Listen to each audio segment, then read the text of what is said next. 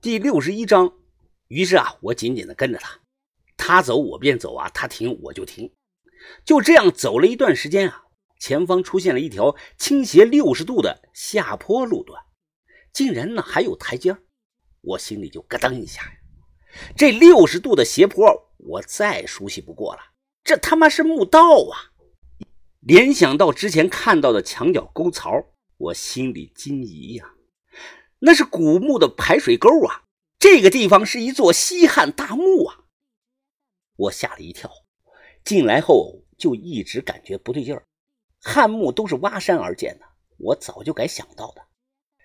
蛇女呢也是很惊讶，她说啊，没想到这个山洞里还有台阶我脑海里啊快速的旋转着，这他妈太奇怪了！如果是西汉大墓啊，这种斜坡的墓道啊就应该埋在夯土之中。而不是这么暴露在外头，造成这种现象的只有一种解释，就是夯土以前被人清除了。那可不是小数量的夯土啊，绝对是一帮人清理的。走啊，愣着干什么呀？下去看看。我皱了皱眉，哎，别慌，你让我想一想，这不对劲儿啊。进来之前啊，山洞上方是平的，没有坟包。闭上眼，我脑海中自己啊。浮现出了一张结构图。汉代大墓啊，都是不计工本的，凿山藏墓，斜坡墓道下去后啊，应该是甬道。甬道左边呢是南耳室，为了对称呢，北边应该还有个北耳室。如果啊，我从中间继续向前走，应该是墓门，穿过墓门是个正方形的中室。照这个墓的挑高看啊。中室的两侧应该配有盥洗室和衣帽间。穿过中室呢，可能还有一道门。打开这道门进去后啊，就是主墓室。汉墓的主墓室情况特殊，如果是王侯级别的墓啊，主墓室一般就是一个巨型的木质棺椁，所有的陪葬品都集中的藏在棺椁中。棺材和棺椁不是一种东西啊，棺椁比棺材呢。往往要大上十几倍，甚至是几十倍。有经验的盗墓贼啊，打盗洞下来啊，都会直接的落在棺椁的正中间，然后啊，切上一个入口，人钻进去去拿东西。哎哎，你在想什么呢？我被叫醒了，睁开眼啊，脑海中出现的平面结构图啊，一点一点的消失了。啊，没什么，这里肯定是一座古墓，下去以后啊，不要乱走。古墓，看他的表情啊，他也十分的惊讶。我点了点头，迈步下了台阶。下去后啊，和我想的是一模一样的。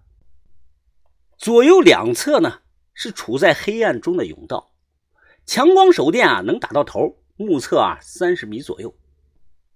我发现啊，地上散落有一块腐烂的大木板，还有一块小很多的木板。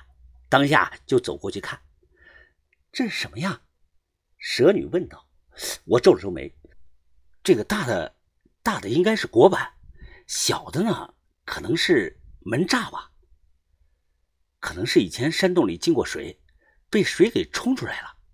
这个墓肯定被盗过。根据这个板子的长度啊，我推断，以前的主墓室应该是三层椁盖板，每一层啊是九块，每块重一吨左右。”这是西汉标准的三九一制式。揭开椁盖板啊，中间是躺墓主人的椁墓室，周围都是大大小小的边箱。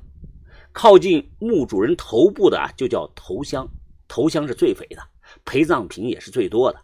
然后啊，是足箱，南边的箱，北边的箱，西边啊一般都会空着，不放东西。古人啊认为那个方向是通往西方极乐世界的。所以要空着，不能遮挡。在这些香与香之间啊，也可以看作外观和内果之间啊，还有个东西啊，就叫门栅。门栅上啊会写文字，一般啊都写的是南一北二这种文字，用处呢是帮墓主人家人啊认清方位。因为死者啊生前都定好了，南一呢放锅碗瓢盆，北二呢放五谷杂粮。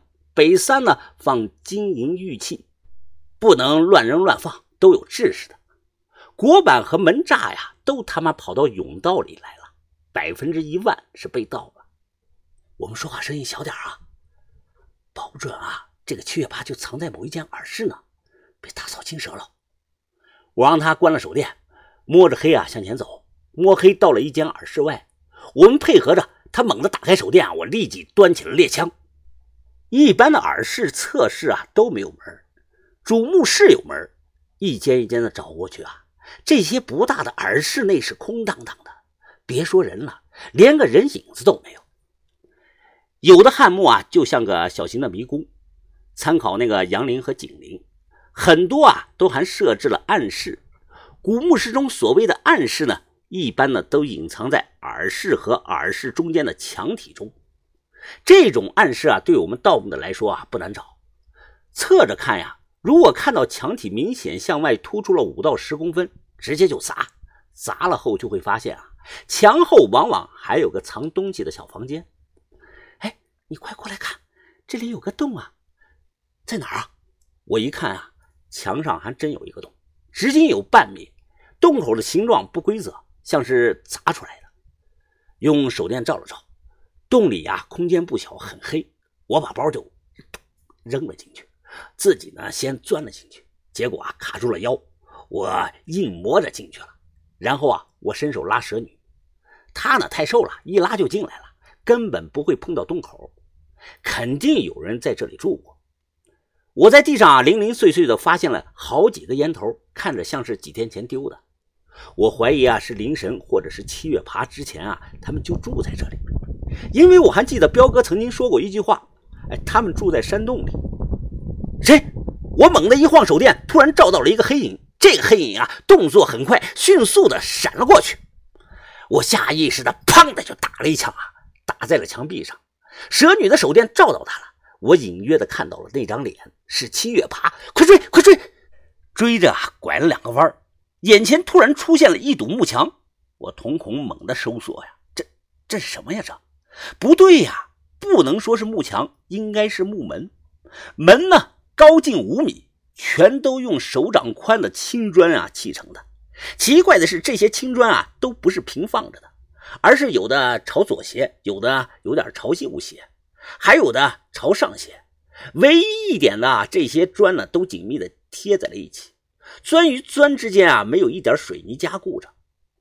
在砖门的最上方是一道悬空的木横梁，木梁和青砖之间啊全垫的是那种很小很薄的石片子，石片子数量很密集，一层压着一层。这像墙又不像墙，像门也不像门，我没见过这种东西。看着看着啊，我脑海中突然冒出来一个词：抽砖门。汉代的抽砖门是防盗手段的一种，我根本没有见过实物。传说啊，只要抽掉一块砖，整个幕墙会瞬间的塌下来，把抽砖的人砸死。我确定刚才没有看错，到了这里的七月爬突然就消失了，人人跑到哪儿去了？我紧张的来回的照着手电。突然看到啊，在抽砖门的西北角啊，还有个不大点的小洞，难道难道是他钻进去了？我趴下，当下就匍匐着向里边钻。我嘴里咬着手电，刚钻进去半个身子，我一抬头，突然看到一张七窍流血的人脸，是张死了很多天女人的脸呀，已经开始腐烂了。几百只蛆啊，在脸上是爬来爬去，很多是从眼睛里钻进去，又从鼻子里钻出来。我看到过这张脸啊，这是服下。